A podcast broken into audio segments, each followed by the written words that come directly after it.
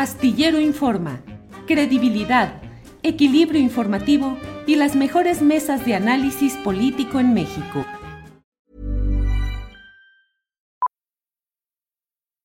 Millions of people have lost weight with personalized plans from Noom, like Evan, who can't stand salads and still lost 50 pounds.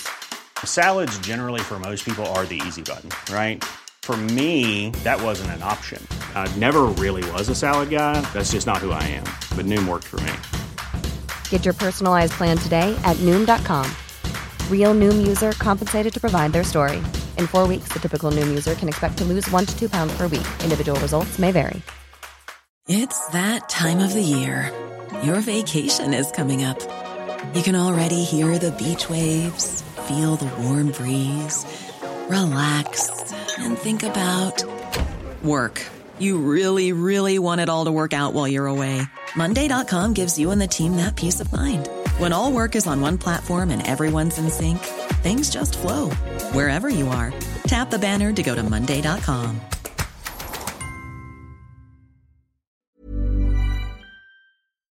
Esta es la mesa del más allá. ¿Cómo están? ¿Cómo están? Ana Francis, ¿y ahora qué? ¿Por qué estás Desmañana, des, des, ¿Cómo se dice desmañanada? No, desvelada. De...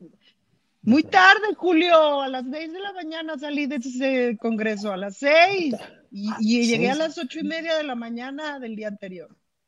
Ocho y media de ayer, jueves llegaste y saliste hoy Y viernes a las a la- seis. Ajá. Ya, No, ya no. sé. Tengo que quejar porque soy dramática. Aguántense, espérense, no estoy tan peinada, ni modo. Pero ya sé que así es esta chamba y, y me contaron unas historias. Eso sí, el chisme, Julio, mira, este, hartas historias de que luego eran seis días así, no sé qué. Ajá. Bueno, a mí me toca un día o dos al año de estos. Pero Ajá. yo soy un, yo soy un osito que se duerme a las 10 de la noche. Híjole, híjole. Horacio Sí, Franco, buenas. Sí, perdón, perdón, Ana. No, no, ya es. Horacio Franco, buenas tardes. Queridos, muy buenas tardes, hora público, queridísimo. Pues sí, yo, yo por eso nunca quise ser diputado ni nada, para que me hicieran eso. Yo a la hora que tú te acostaste, yo ya tenía dos horas de levantar y estaba estudiando. No, yo no puedo, no puedo desvelarme. Sí, por eso traes esa carita, pobrecita. Y con el frío además, qué horror, ¿verdad? Que no se calienta sí, uno. iba yo bien tapada, llevaba yo buen chipiturco, buena térmica, eso sí. Muy bien. Fíjate que yo a veces veo las fotografías que mis colegas eh, suelen tomar donde algunos legisladores se quedan dormidos y digo, bueno, en sesiones tan largas, si yo fuera diputado y estuviera ahí, a mí se me hace que a las 11 de la noche me dormía y a las 6 de la mañana me despertaba, pasara lo que pasara, yo me quedaría nomás con una manita en automático para ir votando a favor eh, cuando fuera necesario, así. Fíjate ya. que en el salón de Morena, que tenemos un salón, de, ¿no? Afortunadamente, este, Shoshana, que es una mujer sabia, mi pareja, eh, desde el primer año me mandó un camastro de estos como de playa, me dijo, ay, tenlo por si se ofrece, porque luego hacen pausa y se van a discutir en la Junta de Coordinación Política y literal son horas de espera. pues. Entonces ahí tengo mi camastro en Morena, muy agradable, la verdad, ¿no? Entonces hubo una pausa en el día de varias horas en las que en efecto no tenía yo nada que hacer más que esperar. Y entonces me eché, me eché como dos astilleros que tenía pendientes, me eché mi mañanera que tenía pendiente, así, ¿no? Me eché hartos y me eché una jetita también, la verdad. Y ando, como a las 3 de la mañana que vi que empezaba una discusión de esas que van a ser 20 minutos de necedades, Ajá. entonces sí subí tantito y ay, dije, nomás necesito cerrar los ojos 20 minutos. Pero sí dije, no me puedo estar aquí en mi curul y cerrar los ojos aquí en mi curul porque 75 fotos mañana en el Instagram Sí, y no sí. Pero sí subí, me acurruqué tantito así 20 minutos y sí me despertó la campanita de la votación y órale a correr.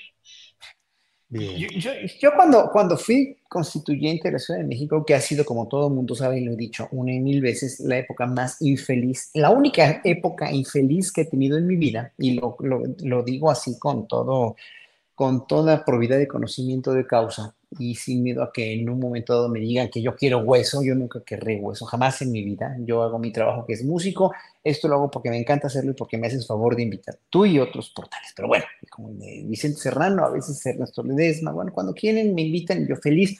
Pero una de las cosas que nunca entendí y que no entiendo, ahora me, me han invitado a algunos eventos de, de, de Claro Rural y Claro de Sheinbaum, donde he estado.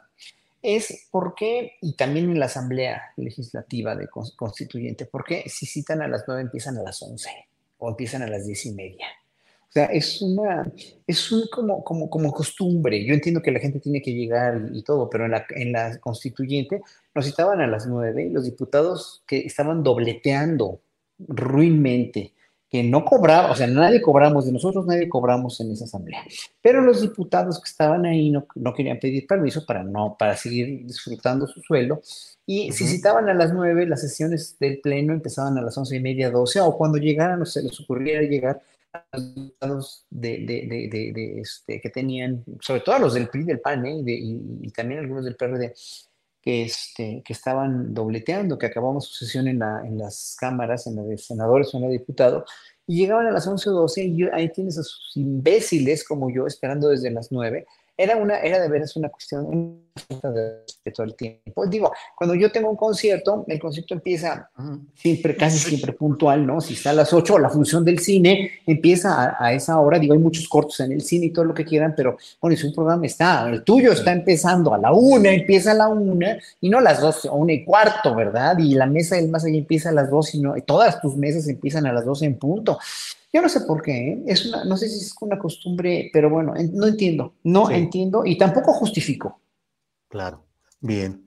Bien, pues bienvenido Poncho Gutiérrez, que ya está por aquí. Diputado Poncho Gutiérrez, bienvenido. Ah, no, no, no es diputado. Saludos cordiales, camaradas, los saludo. él es galán de revista, perdón, espérate. Galán de revista. Muchas gracias, compañera. Compañera Ana Francis Moore. Eh, llamo al, al, orden, por favor, compañeros diputados. No, no, no, no, no, no me no, no, no, no, no, no me imagino yo. No me imagino yo en eso, fíjate. Ni yo.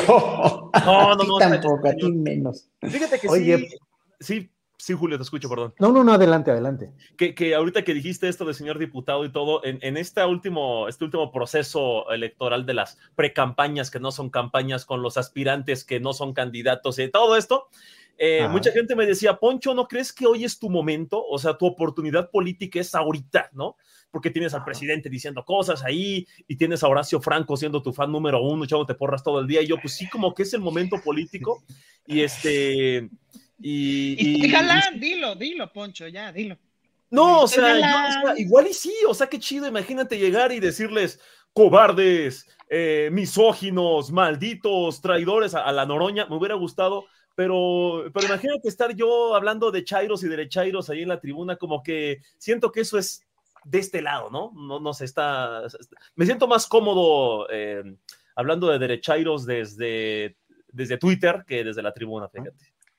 Oye, comenzamos eh, el programa con Ana Francis, que se aventó desde las ocho y media de la mañana de ayer hasta hoy a las seis de la mañana salió y está desveladita y tiene frío y tiene todo. Eh, Poncho Gutiérrez, ¿tú cómo te sientes? ¿Cada vez más despierto o cada vez más adormilado?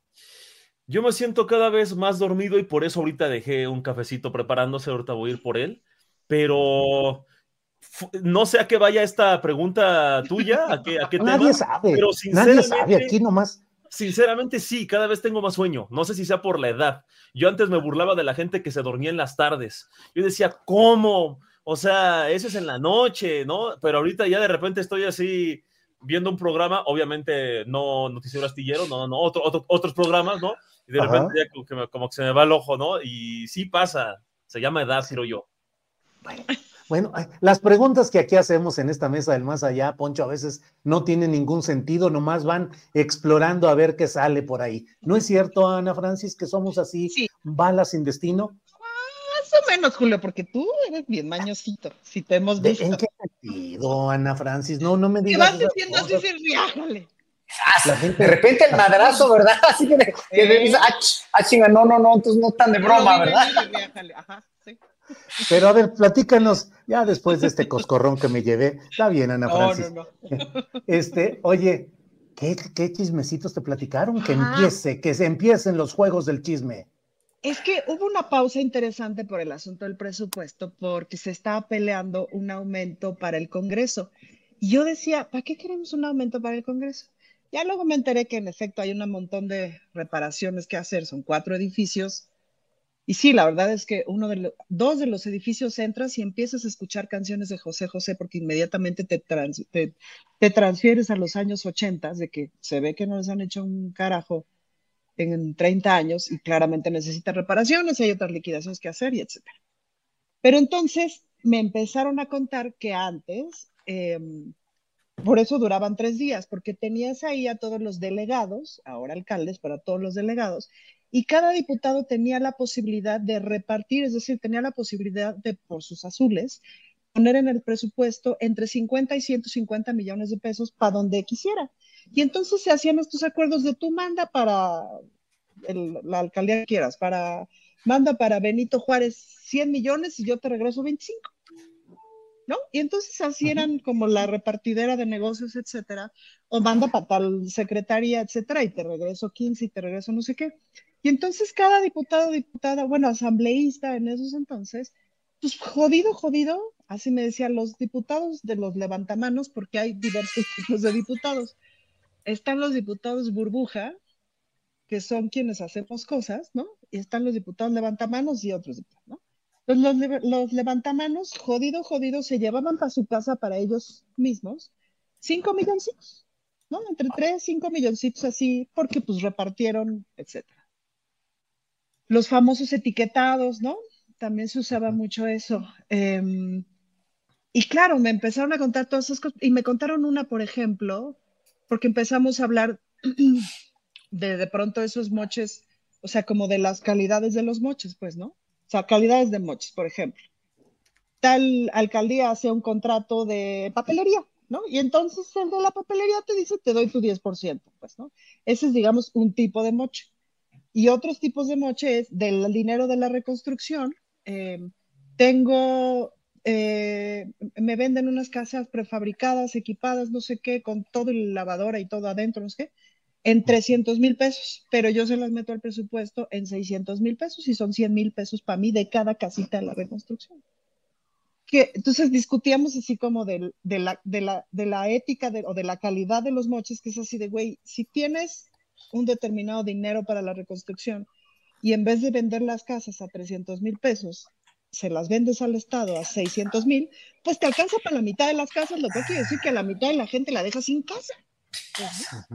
Y entonces de cómo Leonel Luna este, le hizo esa propuesta a uno de los diputados en, ¿no? en un momento, me contaron otra de Toledo, por ejemplo, de cuando fue asambleísta, que sale el presupuesto, ¿no? Y entonces sale publicado en el diario oficial de la federación para una alcaldía 80 millones de pesos menos. Es que el alcalde dijo, ¿qué por? O sea, su administrador llegó y le dijo, tenemos 80 millones de pesos menos. Y dijo, ¿cómo? Si ayer se votó bien, ¿qué pacho? Pues que revisó y resultó que Toledo lo hizo así, ¿no? O sea, después del dictamen, la votación, no sé qué, agarró, le corrigió, vámonos. Entonces, claro que este determinado alcalde le habló a Mancera y le dijo, te voy a hacer un pedo monumental. Si no, me explico, y ya, lo arreglaron, pues, ¿no? Pero que así se las gastaba Toledo. Pero, ¿te imaginas, Julio?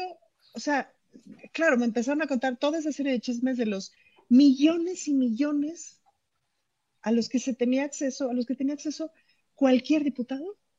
¡Uta! Increíble.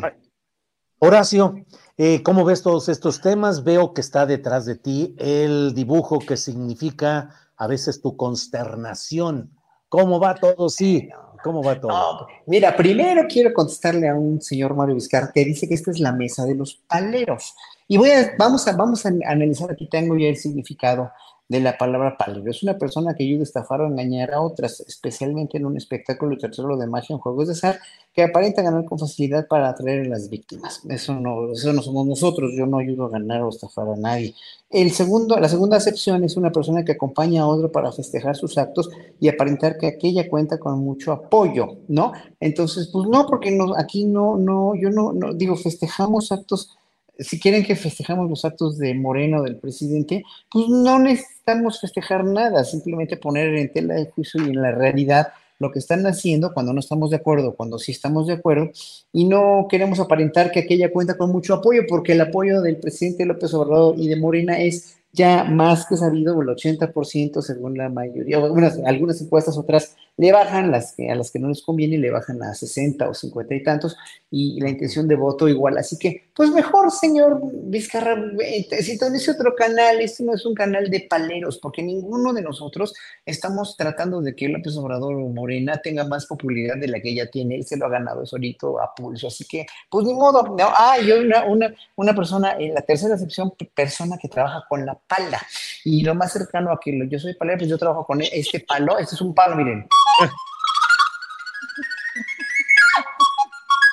ese es un palo, yo trabajo con palos, pero no con palas. Entonces, pues ahora sí que no, si no sabe, pero, o sea, si no tiene fundamentos, no, no suelte basura. Pero bueno, lo que yo quiero decir es que obviamente la efervescencia política está cada vez más, más, más eh, fuerte, más dura, va a haber más guerra sucia, estoy muy asombrado por, eh, digo, ya hablamos la semana pasada de la portada que acababa de salir de ya fue el, escrito que yo firmé, pero no salí porque lo entregaron demasiado tarde, mi firma y otras muchas ¿eh? también.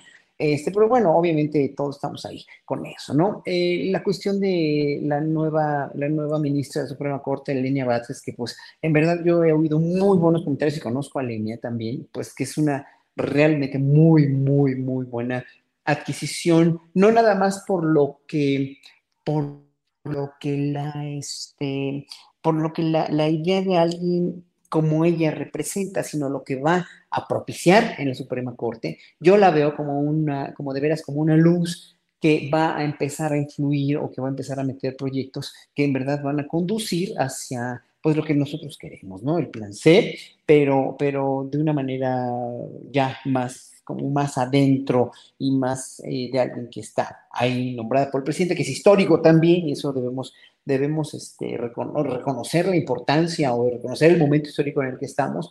Es la primera vez que se hace esto porque, eh, eh, aunque se quejen y se enojen los de la derecha que, que el presidente la nombró porque es cercano a Morena, pues todos los anteriores, a ver, Medina Mora, pues que no era cercano a los presidentes anteriores, y miren el fiasco que resultó, todos los que están haciendo todo lo posible por, por, de veras, por, por enlodar la imagen de un sistema judicial que, que, está lleno de gente también buena, ¿eh? o sea, hay gente muy trabajadora y muy, muy procuradora de la justicia, que son tal vez las menos, pero que no, no representan esa, esa podredumbre del sistema judicial.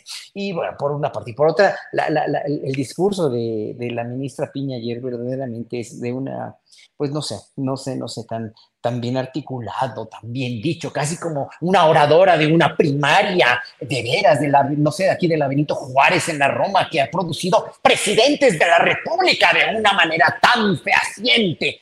Ay, por favor, o sea, digo, veamos las acciones de, de, de, no sé, de cualquiera de los ministros últimamente. Ahora, ¿para qué digo? Pues ya lo sabemos todos cómo están actuando, en base a, con base a qué. Y, pues nada más vemos el ejemplo de la Spotisec, ¿no? Que es verdaderamente terrible y que ya los ciudadanos ni nos chupamos el dedo y estamos muy de acuerdo en que la Suprema Corte y el sistema de justicia vaya cambiando, imperante. Luego, luego también lo de, la, lo, lo de la, la, la, las condicionantes que quisiera que Ana Francis me platicara, nos platicara a todos un poquito más de lo de las condicionantes que está poniendo el PRI y el PAN para que aprueben a Godoy, ¿no? Que saquen de la cárcel al señor este de la basura, ¿cómo se llama? Este, el, Gutiérrez. Gutiérrez. de la Torre. Gutiérrez de la Torre y a también, es una tomada de pelos, es una cosa, es una, en verdad sí es cierto eso, Ana Francis, verdaderamente pues van a perder todavía más, porque mientras más propicien eso, los ciudadanos vamos más a difundir esas cosas que son verdaderamente horribles. Claro. Luego lo del centro de Miguel Agustín Pro dijo, híjole, el, el centro Pro, pro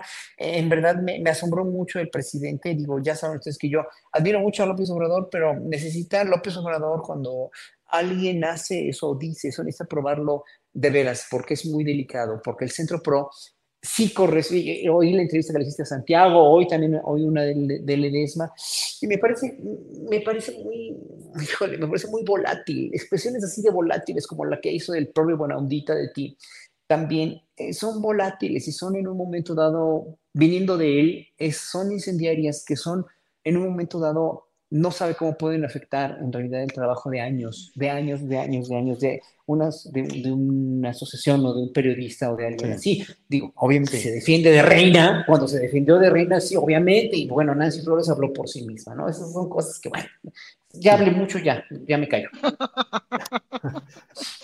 ¿Cómo ves? ¿Qué le hacemos, eh, Ana Francis? Ya le decimos que ya hasta aquí. Ya, ya, ya, ya, ya. basta, basta. Yo sugiero que en lugar de flauta, Horacio ajá, tengamos una trompeta y no que la tenga Julio ahí.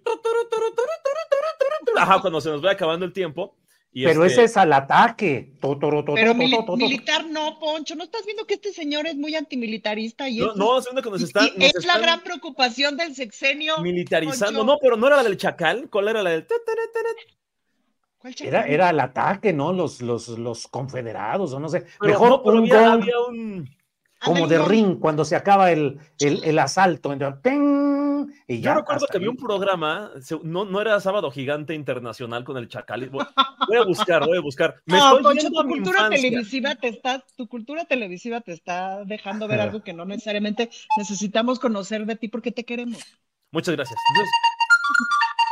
ese. Ese va a ser el, tono para, en lugar de 3, 2, 1 de que termine el tiempo, con eso nos va a correr Horacio. órale. Oye, Poncho, ¿cómo vas viendo todo este asunto de la Suprema Corte de Justicia y en general los uh, obstáculos que creo que en esta etapa se están multiplicando respecto al proyecto general de la llamada 4T, en el sentido de que hay instancias legislativas y judiciales en diferentes ámbitos que están actuando de una manera eh, de obstrucción y de freno a estos proyectos. Hay un ambiente, Julio, muy deshonesto, muy deshonesto en la crítica. Yo me atrevo a decir que entre más se acerca el 2024, más deshonestidad vamos a ver en el análisis de los que presumen ser completamente imparciales, incomodar parejo y no defender a nadie porque por lo general las personas que se atribuyen esas tres características, ¿no?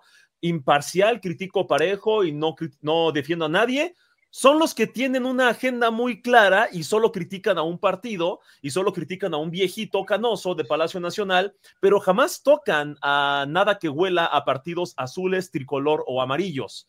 Entonces, eso a mí me parece un análisis deshonesto. No deshonesto eh, no se entienda por deshonesto criticar al presidente, porque creo que es necesario y está bien que se critique al presidente, que se cuestiona Morena, que se cuestiona la 4T, que se critique todo lo que es el gobierno. Al final es el gobierno y criticarlo no es solo un derecho de nosotros, sino una responsabilidad.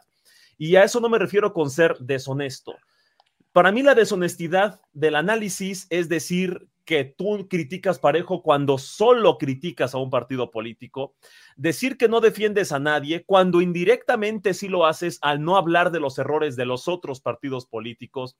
Y decir que incomodas al poder cuando jamás tocas al poder económico, ni a la iglesia, ni al crimen organizado, ni al extranjero, ni al poder empresarial, no, y ni siquiera al poder político, solo al poder de un partido político porque se les olvida que el PRI y el PAN están en los congresos, se les olvida que son regidores, se les olvida que están en las alcaldías, en las presidencias municipales, en los gobiernos de los estados, se les olvida que el PRI y el PAN y el PRD, si es que todavía existen, aún toman decisiones y aún aplican la necropolítica, aún, aún eh, eh, ejercen esta decisión de votar por sí o no basada en berrinches y intereses políticos que indirecta o directamente deciden qué mexicanos viven y qué mexicanos no, cuando se habla de presupuesto de seguridad, de mil cosas más, ejercen necropolítica de manera muy irresponsable.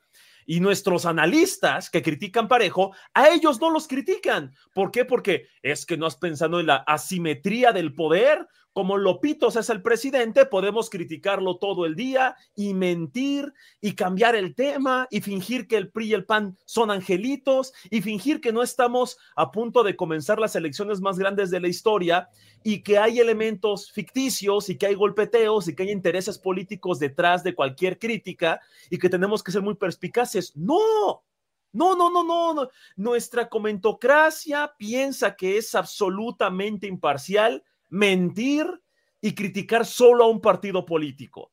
Ese es mi problema, ni siquiera es que lo critiquen, está bien que jodan a Morena, todos tenemos que fregar a Morena y más por el, sexenio que viene, pero esa deshonestidad, esa, esa primicia de Este es el periodismo imparcial, ¿eh? El que solo critica a Morena todo el día. Ese es el imparcial. Y los paleros como Horacio, los chayoteros, son los que dicen que el gobierno también hace cosas bien.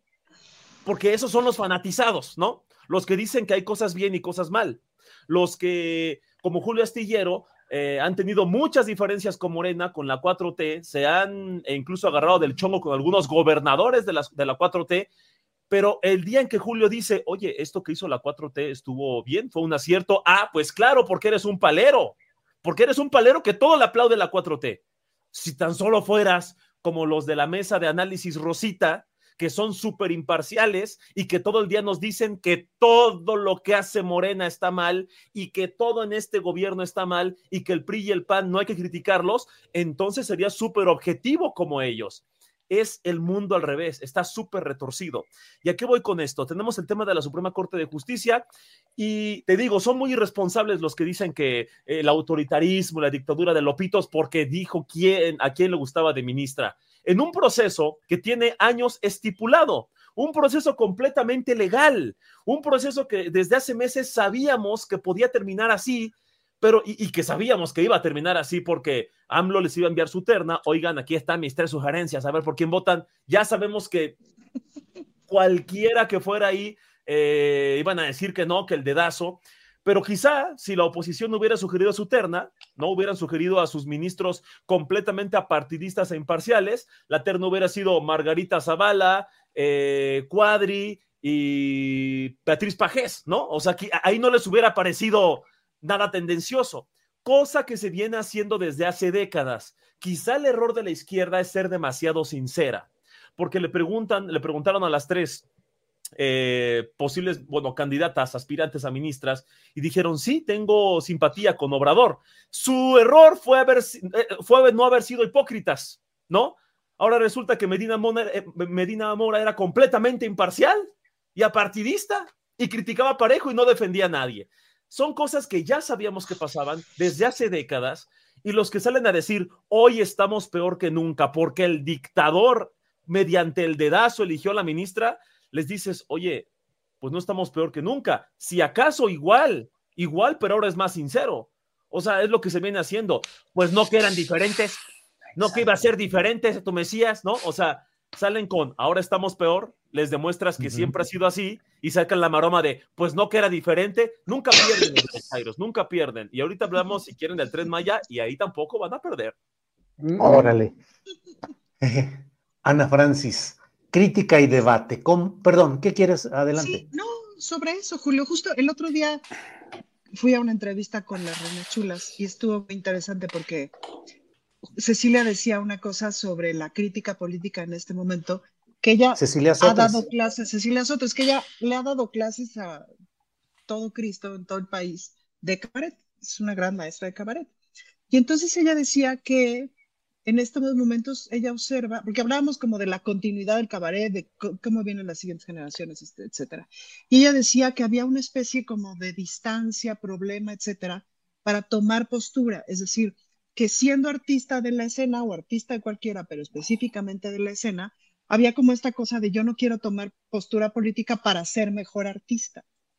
Y eso es muy interesante porque en todos estos días, pues he estado en muchas discusiones sobre cultura, porque ahora, este, pues he sido nombrada la coordinadora de cultura para la pre-campaña de Clara Burgada, y entonces he estado en muchas conversaciones sobre cultura, y una de las discusiones era, ¿cómo sacamos el neoliberalismo de la cultura? Es decir, este sexenio eh, tenido muchas discusiones públicas de cómo se va sacando el neoliberalismo del sistema económico, cómo se va sacando el neoliberalismo de la política energética, cómo se va sacando de la política de comunicaciones, etcétera. Y no es como que estás, no, no manches, está agarrado hasta con las uñas, entonces es casi que cachito porque pero pocas conversaciones hemos tenido de cómo se va quitando de encima eh, el neoliberalismo de la estructura de la política cultural.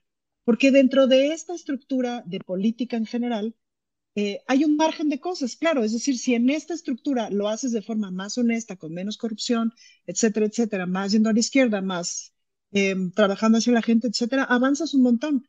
Pero lo cierto es que se necesitan cambios estructurales porque en esta estructura de las cosas que es neoliberal, no puedes hacer tanto más, que es como jugar turista. Por más que hagas, por más que no hagas trampas si juegas turista, la única manera de que ese juego avance es que una sola persona deje en la calle a todos los demás. No hay manera de hacerlo distinto.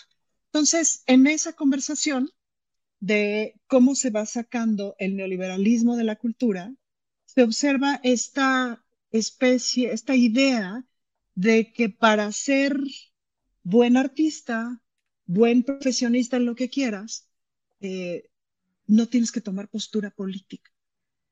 Como si no todo el mundo tuviéramos una postura política, porque en realidad todo el mundo tenemos una postura política.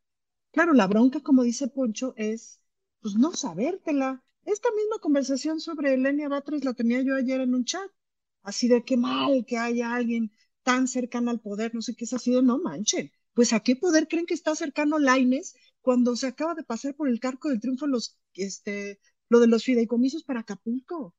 Pues a qué poder creen que están cerca estos. Muchos de estos que nos han dado unos ejemplos terribles de que están no cerca.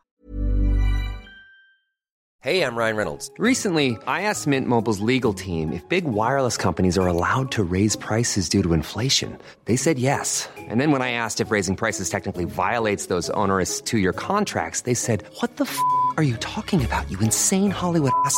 So to recap, we're cutting the price of Mint Unlimited from $30 a month to just $15 a month. Give it a try at mintmobile.com slash switch. $45 upfront for three months plus taxes and fees. Promote for new customers for limited time. Unlimited more than 40 gigabytes per month. Slows. Full terms at mintmobile.com.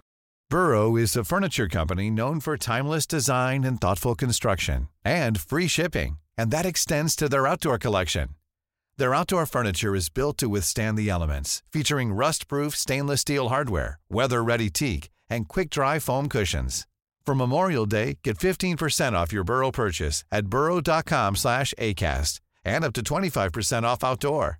That's up to 25% off outdoor furniture at burrow.com slash ACAST.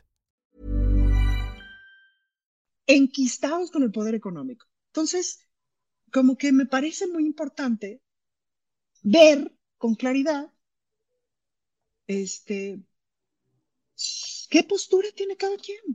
Y desde ahí, pues, ¿no? Es decir, con esta postura clara que yo da, y desde ahí, y claro, pues a tener la observación y todo lo que ustedes quieran, pero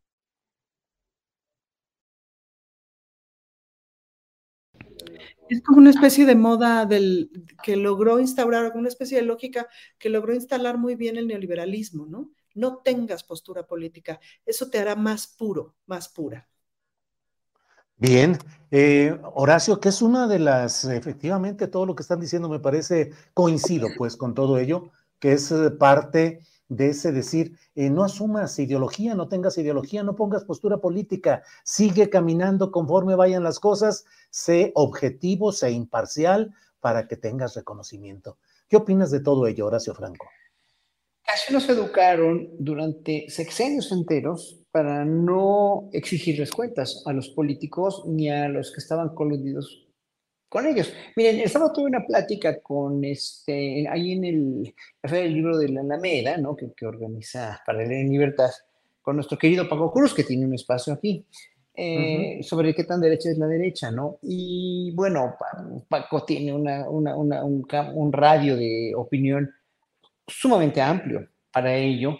Y yo eh, quise realmente definir primero que nada, ¿no?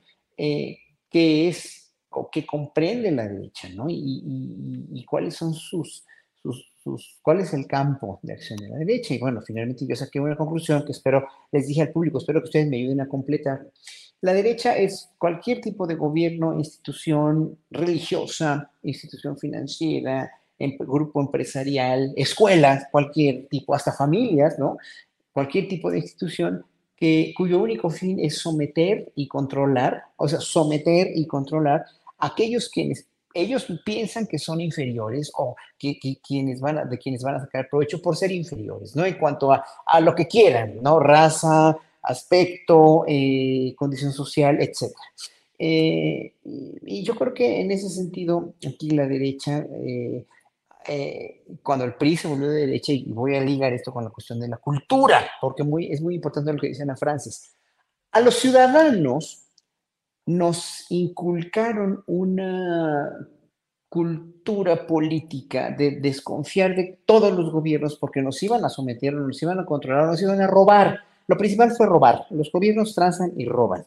No sirve de nada que quieras protestar porque los que protestan son tachados como revoltosos o las, las mismas personas de derecha que estaban controladas eh, inequívocamente, pero que estaban controladas inconscientemente también por ellos, decían son revoltosos. Los de Yotzinapa son revoltosos, los del 68 son revoltosos, el CEO es revoltoso, ¿no? Claro, porque estaban instaladas en la colonia del Valle o instalados en la colonia del Valle y, en su lamentable bienestar y nunca vieron por sus semejantes, porque ellos también sometían y siguen sometiendo en cierto sentido, o que siguen quieren seguir sometiendo. Bueno, los gobiernos priistas lo que hicieron con la cultura fue subvencionarla desde un punto de vista de corte socialista, sí, en los 30, 40, cuando, cuando el PNR, cuando se funda el Instituto Cultural de Bellas Artes y toda la, la cuestión cultura subvencionada por el Estado de una manera muy a la Unión Soviética, ¿no? Donde finalmente se, se, se, compran inconscientemente, bueno, conscientes ellos, inconscientes los artistas,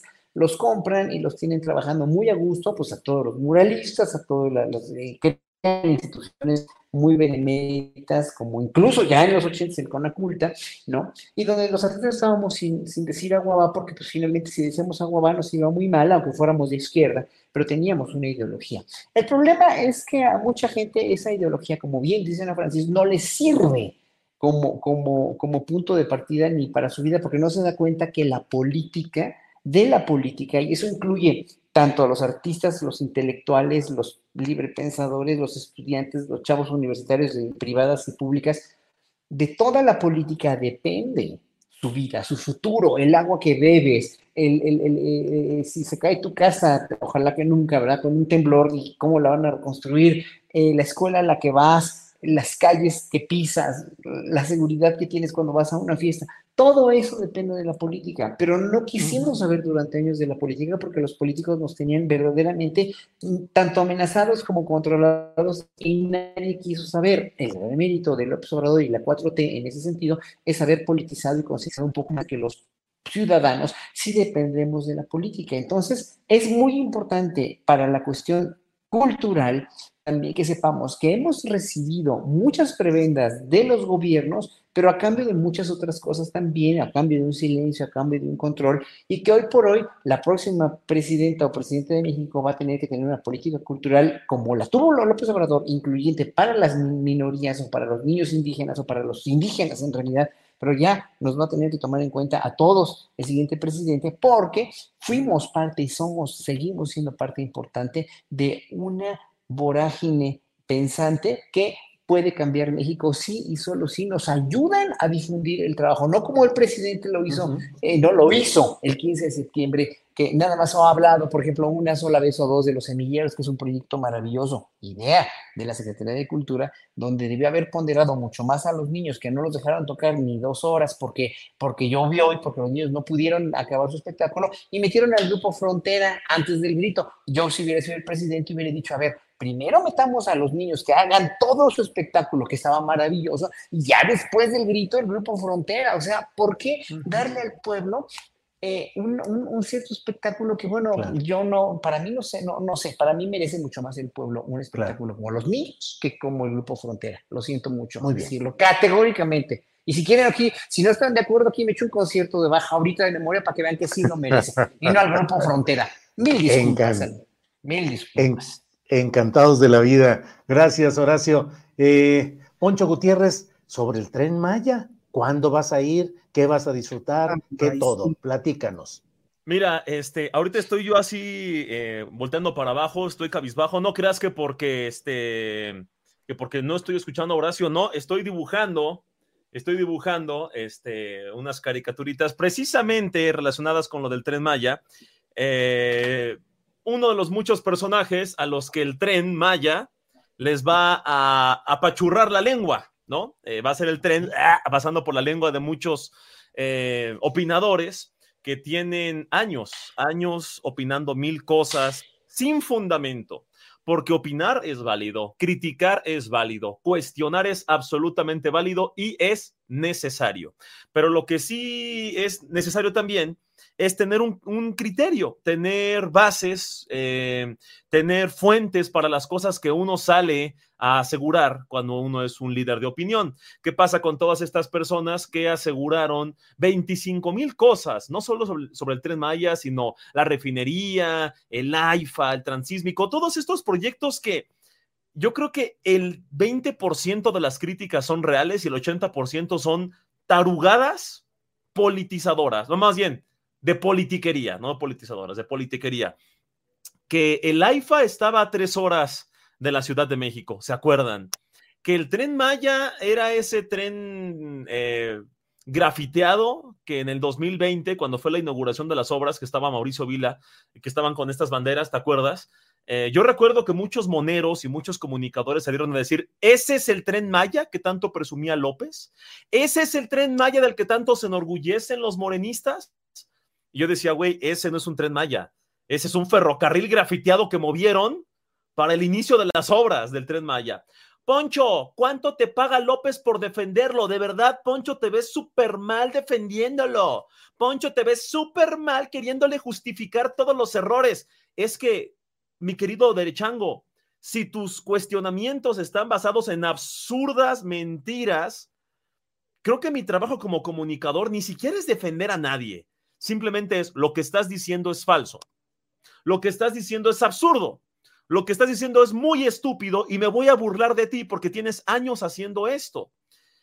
Sale hace cuatro meses eh, salió esta, este evento simbólico del Tren Maya, no sé si recuerdan, que fue un vagón que dijo AMLO, vamos a presentar un modelo de vagón. Y dijo en la mañanera, con todo respeto, no voy a invitar a los medios de comunicación. Uy, no, porque ya los vi en sus titulares. El Tren Maya bajo perlento, el Tren Maya dijo, con todo respeto, no los voy a invitar a este evento, porque no quiero que empiecen con sus babosadas. No lo dijo así, pero así se los digo yo. ¿Y qué pasa? Hacen el evento simbólico, presentan un vagón, hacen un recorrido simbólico de prueba, se tardan muchísimo tiempo porque el tren va a un tercio de su capacidad de velocidad, ¿no? Y titulares. El tren Maya se hace tres horas en un recorrido que normalmente es de una, no, creo que seis horas, eh, en un recorrido que normalmente es de dos. Se les dijo Chairos, ahí está, Poncho. Ese es el tren Maya que tanto defendías, Poncho. Ese es el tren Maya tan rápido, eh, eh, el tren bala que, que con tanto orgullo decías. Y yo, otra vez, güey, otra vez te estás desinformando o estás mintiendo. Hay dos opciones con estos comunicadores. O saben perfectamente la verdad y solo desinforman, lo cual los hace muy deshonestos, o no saben la verdad y a partir de sus mentiras o de sus su limitado conocimiento informan, lo cual les hace muy babosos, ¿no? O son deshonestos o son babosos, o las dos, no lo sé. Es la verdad, es la verdad. O son mentirosos o son unos idiotas. Eh, entonces yo hice esta analogía y dije, güey, es, es que otra vez partamos de, tú inicias, tú aseguras algo basándote en una mentira y cuando llega alguien a demostrarte con los datos y con declaraciones del mismo presidente, güey, es que esto lo dijo el año pasado no, él dijo que en esta fecha iba a ser un acto simbólico de un vagón que se iba a aventar cinco horas de recorrido. No descubriste nada. No te estás burlando de nada. Todo esto ya lo dijo desde hace un año, pero no lo sabías. Puedes bajar, por favor, tu publicación porque estás desinformando. Poncho, ¿por qué insistes en defenderlo? Ah, ya. ¿Cuánto te pagan, Poncho? ¿Cuánto te pagan? ¿Sabes? Entonces, otra vez, esta postura en la que ellos pueden decir cualquier cosa, pueden decir que AMLO desayuna fetos, pero si Julio a decir, llega, llega Julio a decir, oye, ¿tienes pruebas de que no? Ah, ya llegó el palero. Ya llegó el propagandista a defender a López. es que si tú estás afirmando algo, tienes que comprobarlo. Y si alguien llega a decirte, oye, güey, yo tengo pruebas de que no es cierto, o te exijo evidencia de eso, ah, ya llegó el defensor de López. Se ha hecho tan normal eso, tan normal, han fanatizado, han normalizado el fanatismo tanto que se convirtieron en algo peor que los chairos en tiempos de Peña. O sea, Totalmente. A Peña, ¿te acuerdas que no le perdonaban nada y se inventaban cosas y caían en fake news y todos nos reíamos del exceso de crítica, de odio en contra de Peña? Hoy ese odio exacerbado en contra de AMLO es lo más normal en los medios que critican parejo. Qué triste. Oye, Poncho, nada más voy, a, sí. voy a inventar un platillo para el llama fettuccini al pesto. ¡Ay, no! Fettuccine. Y técnicamente los huevos revueltos son, son fetos no Claro. Pues sí, fetos de pues gallina. sí. Muchachos, Entonces técnicamente no se equivocaron los derechairos. muchachos, Claro. dejen de hablar de fetos, por favor. Sí, sí, bien, bien, bien, bien, por ti, Ana Francis. Oye, Ana Francis, ¿puedo deja. hacer una sí. acotación nomás. Es Sí, que es muy sí, claro. bonito escuchar a Poncho hablar todo serio mientras hay un pollo de ojos saltones detrás. Sí. velo, velo ahí. Y Está muy simpático. Ya, sí, para que no te distraiga. No, no, Ya me- para que no te distraiga el pollo. no, Eh, está muy bonito. Ana, Ana Francis, déjame compartir esta información y te pido tu opinión sobre ella. A puerta cerrada y sin unanimidad, el Tribunal Electoral del Poder Judicial de la Federación nombra a Mónica Sota, Mónica Soto eh, como magistrada presidenta.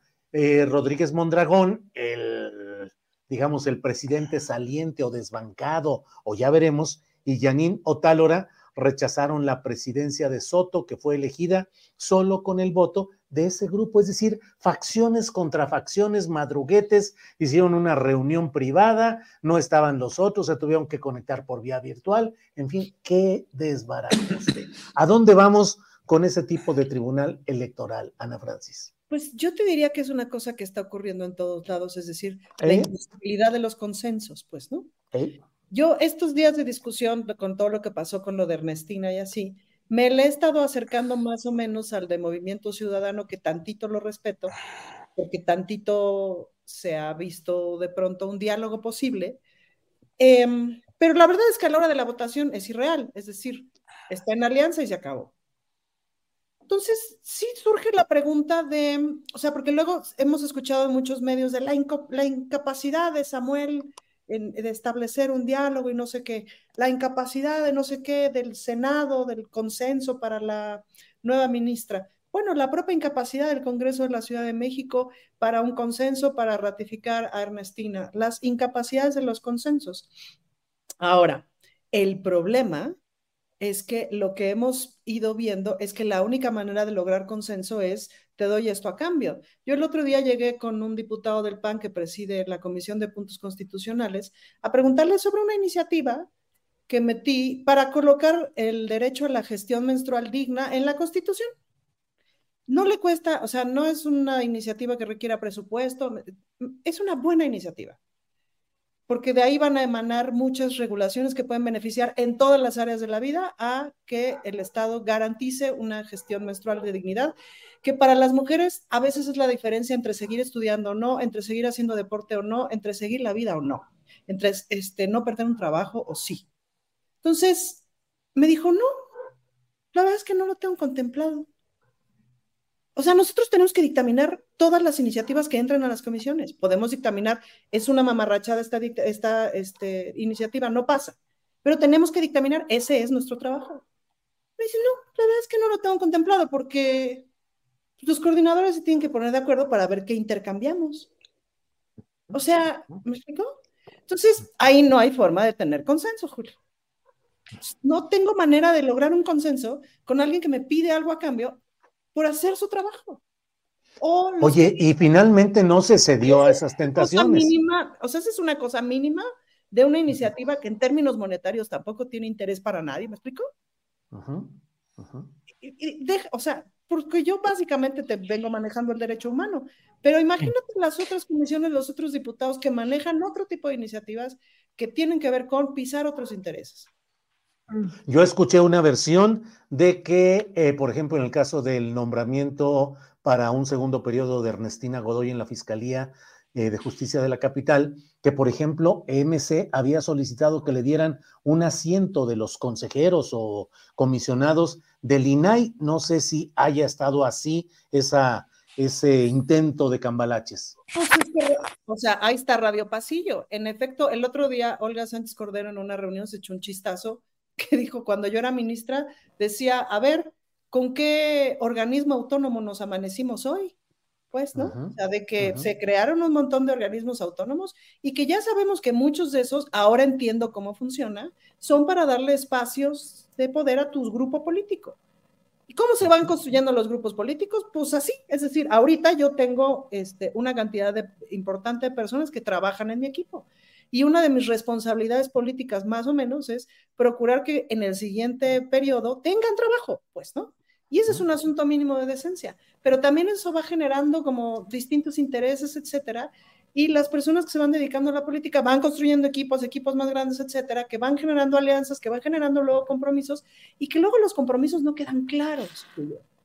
Déjame nada más para que no retomen tus palabras y las vayan a editar que cuando dices, ahorita mi preocupación es colocar a mi gente de mi equipo, lo estás diciendo en el fraseo de lo que normalmente dicen otro tipo de políticos, ¿no? De lo que normalmente dicen otro tipo de políticos. No, no, no. Y sí te lo digo como un, es decir, sí tengo la preocupación de que cuando acabe este periodo de tres años de, de mi equipo de trabajo, hay 40 personas que se van a quedar sin trabajo. Pues sí siento la preocupación. Claro, no tengo manera de asegurarles nada, ni puedo comprometerme a asegurarles nada, porque ni yo puedo saber si yo tengo trabajo después de que termine este, ¿me explico? Pero sí entiendo la preocupación moral. Y sí entiendo que hay, así se van, o sea, que eso también tiene una manera tricky de ir haciendo compromisos que no necesariamente puedes sostener, pues, ¿no? Entonces, sí entiendo de pronto que también luego ahí hay intercambios entre líderes territoriales, entre líderes de esto, entre líderes este, ¿cómo se llama?, de sindicatos etcétera. Y entonces les vas intercambiando por plazas. Y el problema no es que las personas nos ayudemos y que las personas no tengamos conciencia de que la gente tiene que tener trabajo, etcétera. El problema son los intercambios eh, por detrás, el problema es que no quede claro qué estás intercambiando. El problema es que no quede claro cuál es la relación. El problema es que no quede claro cuál es el precio que estás pagando por. Pues. Bien. Eh, estamos. Es muy problemático Claro. Como siempre, estamos ya en la parte. No hay manera de que, no hay manera de que, nada más para cerrar esta idea. Sí, sí, sí. A mí me ha tocado dictaminar cosas que son una mamarrachada, que me hubiera encantado ni siquiera dictaminarlas, sino dejarlas ahí pero es mi trabajo. No le voy a decir que no a dictámenes que tengo que sacar de diputados del PAN porque me caen mal. Pues no. y eso no es lo común, eso no es lo común y es tristísimo. Entonces, claro, al no aceptar estos intercambios indecibles, porque, pues no, Ernestina no ha aceptado estos intercambios indecibles. Es evidente. Si los hubiera aceptado, pues. Claro. Bien. Eh, Estamos, como siempre, en la parte final de nuestro programa. Nos quedan dos minutitos por cada cual para el postrecito. Horacio Franco, postrecito, por favor, de dos minutos. Oye, man, ¿seguro se le fueron las pilas a tus audífonos? Mejor que los audífonos, Horacio. Sí, habla por el otro. Inteligencia ¿Eh? artificial, ¿no? A mí se me hace que Horacio es un holograma o algo. Sí, si Horacio anda en otra cosa ahorita, haciendo otro tipo de cosas, y ahí nomás está un. Ya. Yo, yo, No, sigue, sigue igual. Habla por el audífono, quítate los audífonos y por el micrófono de la compu. Parece inocencia de la borbolla. Ajá. Inocente. Vamos ahorita y regresamos contigo. Sí, vamos Poncho Gutiérrez, por favor, postrecito, dos minutos. Eh, me desconcentró, está buenísimo esto, ¿no? yo, yo odiar derechairos, yo destruir al pan. me gustó. me gustó. Este, yo tocar sonata de Bach. Yo tocar sonata de Bach, ajá, este. Sí, sí, sí, eh, derechairos, horrible, sí, me encantó. Eh. bueno, postrecito de viernes, ¿qué les puedo decir? hoy la derechairiza no quiere hablar del tren Maya, hizo unos memes ahí en Twitter en lugar de no se habla de Bruno, como esta canción de, Pixar, es no se habla de el tren Maya. No, no, no, no, no, no, no hables del tren Maya, no hables del tren Maya. Hoy están súper calladitos, no quieren tocar el tema, no quieren potenciar el hashtag 3 Maya, el de tren Maya. Así que, amigos Chairo, yo les pido que eh, por respeto a los derechairos, por respeto a los honorables panistas, no vayan a Twitter, a ex, no vayan a Twitter, no escriban tren Maya, no escriban la palabra tren Maya muchas veces, no respondan sobre tren Maya, no lo hagan, por favor, porque eso es enojar mucho a nuestros queridos derechairos. Y otra, también les dediqué una, un, un, tweet muy bonito, a ver si este, al rato lo, ponemos, en el que, es más, se los voy a citar, se los voy a, recitar, ahí les va. Subí una foto de una barda, ¿no? La de, la de Calderón, y le puse, Mientras los chairos resentidos celebran su tren contaminador, los inteligentes que sí pagamos impuestos, celebramos una barda ecológica cero emisiones. No somos iguales, chairos. Y celebramos que a diferencia de Ana Francis, esta Chaira que está celebrando eh, una, un tren incompleto, yo sí celebro una barda completa, Ana Francis. ¿Cómo ves? El 100% de una banda, ¿eh? De una barda. Eh, ahí está, mira. ¡Bárbaro! Ardan, Chairos, ardan, ardan, se les dijo. Se les dijo, muy bien. A ver, regresemos entonces con Horacio Franco, sus dos minutitos al estilo Arturito. Adelante, por favor. No, pues ya, ya me bien ahora sí. Sí, ya, ya, ya, adelante. Es que me entró una llamada, tuve que desconectarme y bueno, por eso no se oía. No, pues bueno, miren, hay que encontrar un balance perfectamente en lo que lo está diciendo Poncho, lo que dijimos nosotros, entre ser verdaderamente objetivos con lo que está haciendo el gobierno, con la obra pública inmensa, magnánima que está haciendo López Obrador, con todos los programas que han hecho, con toda la economía como está México. Digo, ¿quieren parecerse a Argentina? Pues voten por la derecha, ¿verdad? Y, contrarrestando toda esta campaña sucia de la oposición, que, que cada vez va a poner peor y más virulenta. Digo, lo de Beatriz Pajes fue una cosita, fue empezando, empezar a detonar, el detonante. Pero con este Max Cortázar va a ser una cuestión verdaderamente ya de todos los días. Y, y hay que saber ser críticos también con lo que el presidente dice que no debe decir para, para mi juicio, que, que, afecta mucho, no es que no lo deba decir, yo no soy quien para decirle que diga o no, pero que en un momento dado hay que tener muy en cuenta toda la retrospectiva, labor que han tenido el Centro PRO, vuelvo a mencionarlo, tú como periodista, otros periodistas, y que en un momento dado, eh, pues el presidente mueve montañas en realidad, porque es como la fe, ¿no? La fe que le tenemos muchas personas hace que mucha gente se desconecte de tu sitio o diga que el Centro PRO no ha hecho nada o está contaminado por Álvarez y Casa, que ya lo dijo hoy Santiago, se lo dijo a Ledesma, vean la entrevista también en Rompimiento. No está este, Álvarez y Casa metido ahí. Y ojalá que si estuviera metido, en verdad, que el presidente lo pueda aprobar, ¿no? Y que el ejército también tenga su, su, su, dosis de mea culpa en la cuestión de Ayotzinapa. Para nosotros va a ser muy importante porque finalmente estamos respaldando este gobierno y no queremos que no se resuelva. Entonces, además de eso, el equilibrio entre toda la muy buena obra y lo que podemos sugerir al presidente que haga, que diga, o que finalmente seamos críticos sobre lo que no nos gusta, como pues el embajador de Noruega ahora, que hasta confundió Suecia con Noruega, ¿verdad? En fin. Sí, sí, sí, nomás para variar, así de sencillito el asunto. Bueno, muy bien. Pues eh, por favor, Ana Francis, postrecito. Bueno, postrecito, estén pendientes de mis redes sociales porque tengo varias posadas muy divertidas en el territorio de Coyoacán. Pero dos recomendaciones. Em, les recomiendo mucho que vean de la discusión de anoche el presupuesto del Congreso, como a las dos horas y media de haber empezado, Valentina Batres da una clase de cómo se van acordando o no, ajustando o no las cuestiones presupuestales y se deciden en el Congreso, a raíz de una intervención que tuvo Roy F. Torres, el, diputado de Movimiento Ciudadano, y Valentina le puso una rastriza de categoría, pero ella es muy sabia para las cuestiones legislativas y presupuestales. Y en ese sentido, Julio, hablo de Valentina también para hablar de Lenia y para hablar de Martí. Yo, la verdad es que no los conocía. Yo conocí a Vietnica hace muchos años como periodista y porque editó mi primer libro. Y a ellos pues, los conocía como los conoce todo el mundo, es decir, por el servicio público. Y un gran regalo para mí en la vida ha sido estos dos años y medio aprender y compartir con Valentina, que es de una pieza. Eh, yo le digo sensei, pues, ¿no? Eh, ha sido de veras de mis grandes guías en este congreso. Y también he compartido, pues sí, mucho más espacio ahora laboral con el jefe de gobierno, que también me parece que es una pieza. Y he ido enterándome pues, de sus historias familiares, etcétera, a través de Valentina y las grandes conversaciones que hemos tenido estos dos años y medio.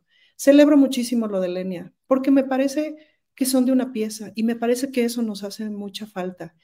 Y pues lloverán, lloverán y lloverán críticas injustificadas, pero sobre todo no críticas, sino descalificaciones injustificadas. A mí me da mucha alegría que alguien de una pieza esté en la Suprema Corte de Justicia. Y esto que estoy haciendo es tomar postura. Esta es mi postura, claramente. Y a mí me parece que las personas ya tenemos que tomar postura y que no está mal que tengamos una postura política, pues, ¿no? Que eso dice claramente dónde te paras y quién eres. Y, creo que ya. Ah, sí, una cosa más. De tu mesa de seguridad el otro día, odié prácticamente este, cada segundo de, la conversación, pero celebro muchísimo que exista, Julio. Celebro, me dio tanto gusto, la vi ayer entre mis horas de espera, celebro muchísimo que exista porque me dio unos otros panoramas. No estoy nada de acuerdo de lo que dice Ravelo, obvio, pero lo dice Neto, tiene esa postura política y es muy claro. Y eso lo celebro y celebro muchísimo tu espacio y poder justamente ver todos estos puntos de vista. Y celebro mucho que nos cuestiones tanto sobre el asunto del militarismo, que no es tan simple y que no hay que dejarlo pasar y que no hay que dejar de insistir en que no debe de avanzar hacia el lugar peligroso. Y ya, fin. Gracias, gracias. Eh, gracias, eh, Ana Francis. Y bueno, pues eh, Poncho Gutiérrez, muchas gracias. Buenas tardes por esta ocasión. Muy buenas tardes, miren, estoy avanzando. miren, ahí, va. Ándale. Ahí va, denme una hora más. ¿Eh? Qué rápido eres. Ah, es que. esas palabras en otro contexto me quedarían, este, serían muy comprometedoras, pero mira, ahí va, ya casi. Ya casi. Denme una hora más y, queda el dibujito. Órale, órale. Horacio Franco, gracias y buenas tardes. Gracias, Julio. Buenas vacaciones. Que estén muy bien. Sí, sí, sí, igual, que estén muy bien. Muchas gracias. Ana Francis, gracias, y seguimos adelante. Gracias. Tú, tú, te vas de vacaciones, ¿verdad, Julio? Pero vas a seguir viendo la mesa, ¿verdad? sí, sí, voy a seguir viendo la mesa, voy a estar atento, voy a estar de vacaciones, pero trabajando, preparando para el siguiente año, tener muchas cosas nuevas y muchos cambios y muchos arreglos. Yo no creo que Julio vea nada de astillero mientras está de vacaciones, güey. Yo creo que ve sus series así, mira. también, también. Pero no, bueno, ya este, un ratito de, de descanso, pero seguiremos viéndonos por aquí. Gracias. Hasta luego. Small details are big surfaces. Tight corners are odd shapes. Flat, rounded, textured, or tall. Whatever your next project, there's a spray paint pattern that's just right. Because Rust new Custom Spray 5 in 1 gives you control with five different spray patterns so you can tackle nooks, crannies, edges, and curves without worrying about drips, runs, uneven coverage, or anything else. Custom Spray 5 and 1. Only from Rust Planning for your next trip? Elevate your travel style with Quince. Quince has all the jet setting essentials you'll want for your next getaway, like European linen, premium luggage options, buttery soft Italian leather bags, and so much more and it's all priced at 50 to 80% less than similar brands. Plus, Quince only works with factories that use safe and ethical manufacturing practices. Pack your bags with high-quality essentials you'll be wearing for vacations to come with Quince. Go to quince.com slash trip for free shipping and 365-day returns. Para que te enteres del próximo noticiero, suscríbete y dale follow en Apple, Spotify, Amazon Music, Google o donde sea que escuches podcast. Te invitamos a visitar nuestra página julioastillero.com.